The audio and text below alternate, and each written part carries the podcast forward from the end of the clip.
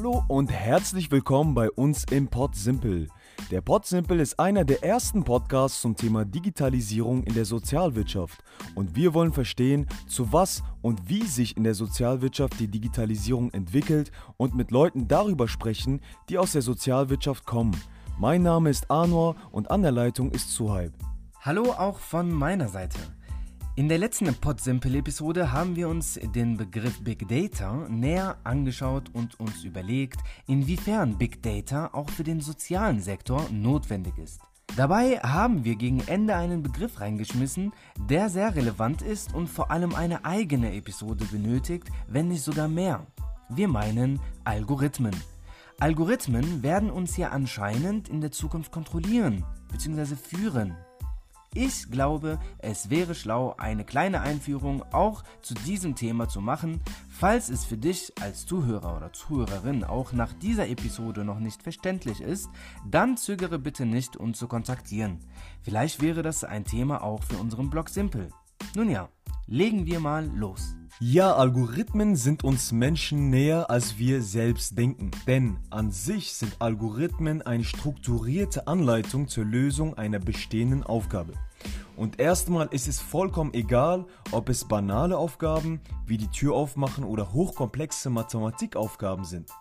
Ein Algorithmus kann also als ein Muster, ja sogar ein Denkmuster gesehen werden.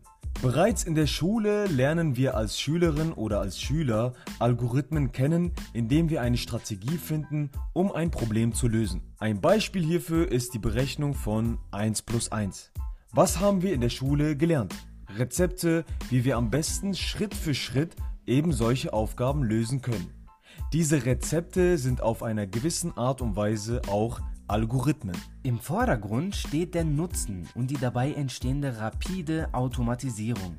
Je präziser und schneller der Algorithmus programmiert wird, desto größer der Nutzen. Hast du beispielsweise das Thema in Mathematik sehr gut verstanden, so erhöht sich die Qualität deiner Lösung und du kommst so auch schneller an deine Lösung heran. Machen wir nun eine kleine Reise zum Biologieunterricht. Wir kennen ja noch den biologisch-genetischen Code also unsere DNA.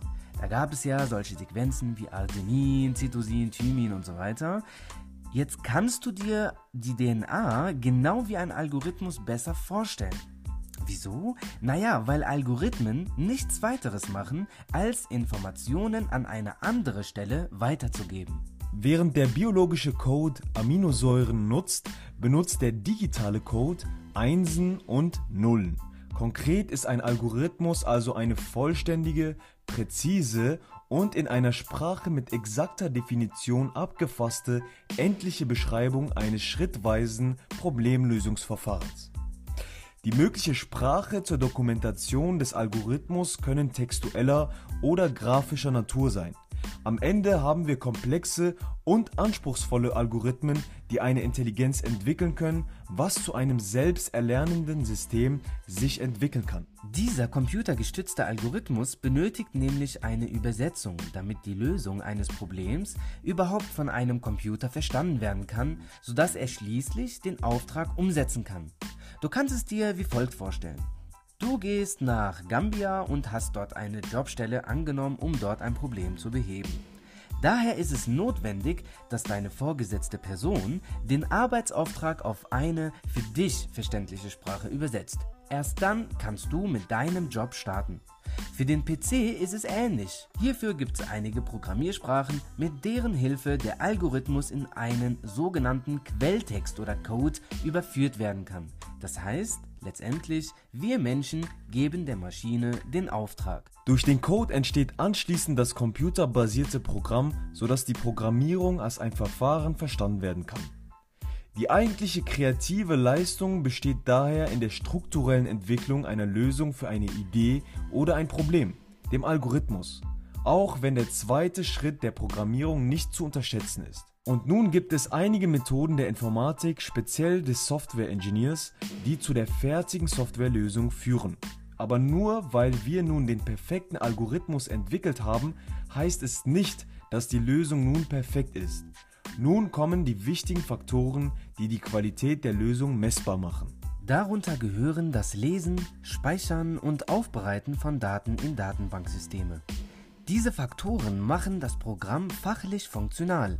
Das Programm oder das System ohne Information bringt allein einfach so erstmal nichts. Je genauer und mehr die Informationen, desto präziser und vor allem qualitativ hochwertiger der Output, welches vom Programm ausgespuckt wird. Welches vom Programm ausgespuckt wird. Ein einfaches Beispiel zur Visualisierung. Wir haben ja einige Instagram-Algorithmen im letzten Podsimple erwähnt. Es sind ja mehrere, aber nehmen wir mal einen davon. Was passiert mit deinem Beitrag auf Instagram, wenn du ihn postest? Naja, er wird zunächst deinen Freunden oder wie sie Instagram nennt, Follower angezeigt. Das ist Schritt 1. Nun schaut sich Instagram an, wie die ersten Interaktionen sind. Habe ich Kommentare bekommen, sind es externe oder interne, die kommentiert haben, das gleiche mit den Likes und vor allem das Teilen. Je mehr Interaktion also durch den Post entsteht, desto eher wird dieser Beitrag bei fremden Usern angezeigt. Hier reden wir von If-Then-Befehlen. Denn erst dann, wenn ein Schritt passiert, dann passiert der nächste. Wenn der Algorithmus jedoch nicht mit Informationen und Daten gefüttert wird, dann bringt er auch nichts. Das heißt, wenn ich keinen Beitrag teile, dann werde ich auch nicht bekannter. Und eben dann, wenn ein digitaler Raum geschaffen wird, in dem eine digitale Infrastruktur aufgebaut wurde und Algorithmen den größten Teil dieses Raumes steuern, reden wir von der sogenannten Softwareentwicklung. Eine Software ist eben eine App oder ein PC-Programm und die Softwareentwicklung ist der Bereich der IT, der sich mit allen Aspekten der Softwareherstellung und des Betriebs sowie der Wartung beschäftigt. Je öfter die gleichen Aufgaben wiederholt werden, desto höher ist die Nachfrage für eine Algorithmisierung, denn Geschäftsprozesse werden stärker automatisiert gesteuert. Aufgaben, die vorher durch Mitarbeitende wahrgenommen wurden, werden nun von der Informations- und Anwendungstechnik übernommen. Zugleich entstehen neue Aufgaben nicht nur in der IT, sondern auch in operativen und Unterstützungsbereichen des Unternehmens, sei es um die Geschäftsprozesse digital selbst voranzutreiben oder um mögliche neue Produkte und Leistungen zu entwickeln und zu vermarkten. Wichtig muss immer bleiben, dass der Algorithmus von Menschen so konstruiert wird, dass gerechte und menschenwürdige Entscheidungen getroffen werden. Noch geben wir den Maschinen unsere Verhaltensweisen an. Durch maschinelles Lernen ist es bereits möglich, dass Maschinen selbst aus ihren Erfahrungen und vor allem Fehlern lernen, sodass diese nicht mehr in Zukunft gemacht werden. In der Sozialwirtschaft werden solche Tools kaum genutzt sodass nun die Zeit eintritt, in der sozialwirtschaftliche Organisationen moderne Softwarelösungen auf den Markt bringen werden, sodass eine sozialwirtschaftliche Revolution entsteht, in der die Kundschaft, die Mitarbeitenden, die Organisationen und die öffentlichen Institutionen eine Software nutzen, die für die betriebswirtschaftlichen als auch notwendigen Prozessschritte instrumentalisiert werden kann.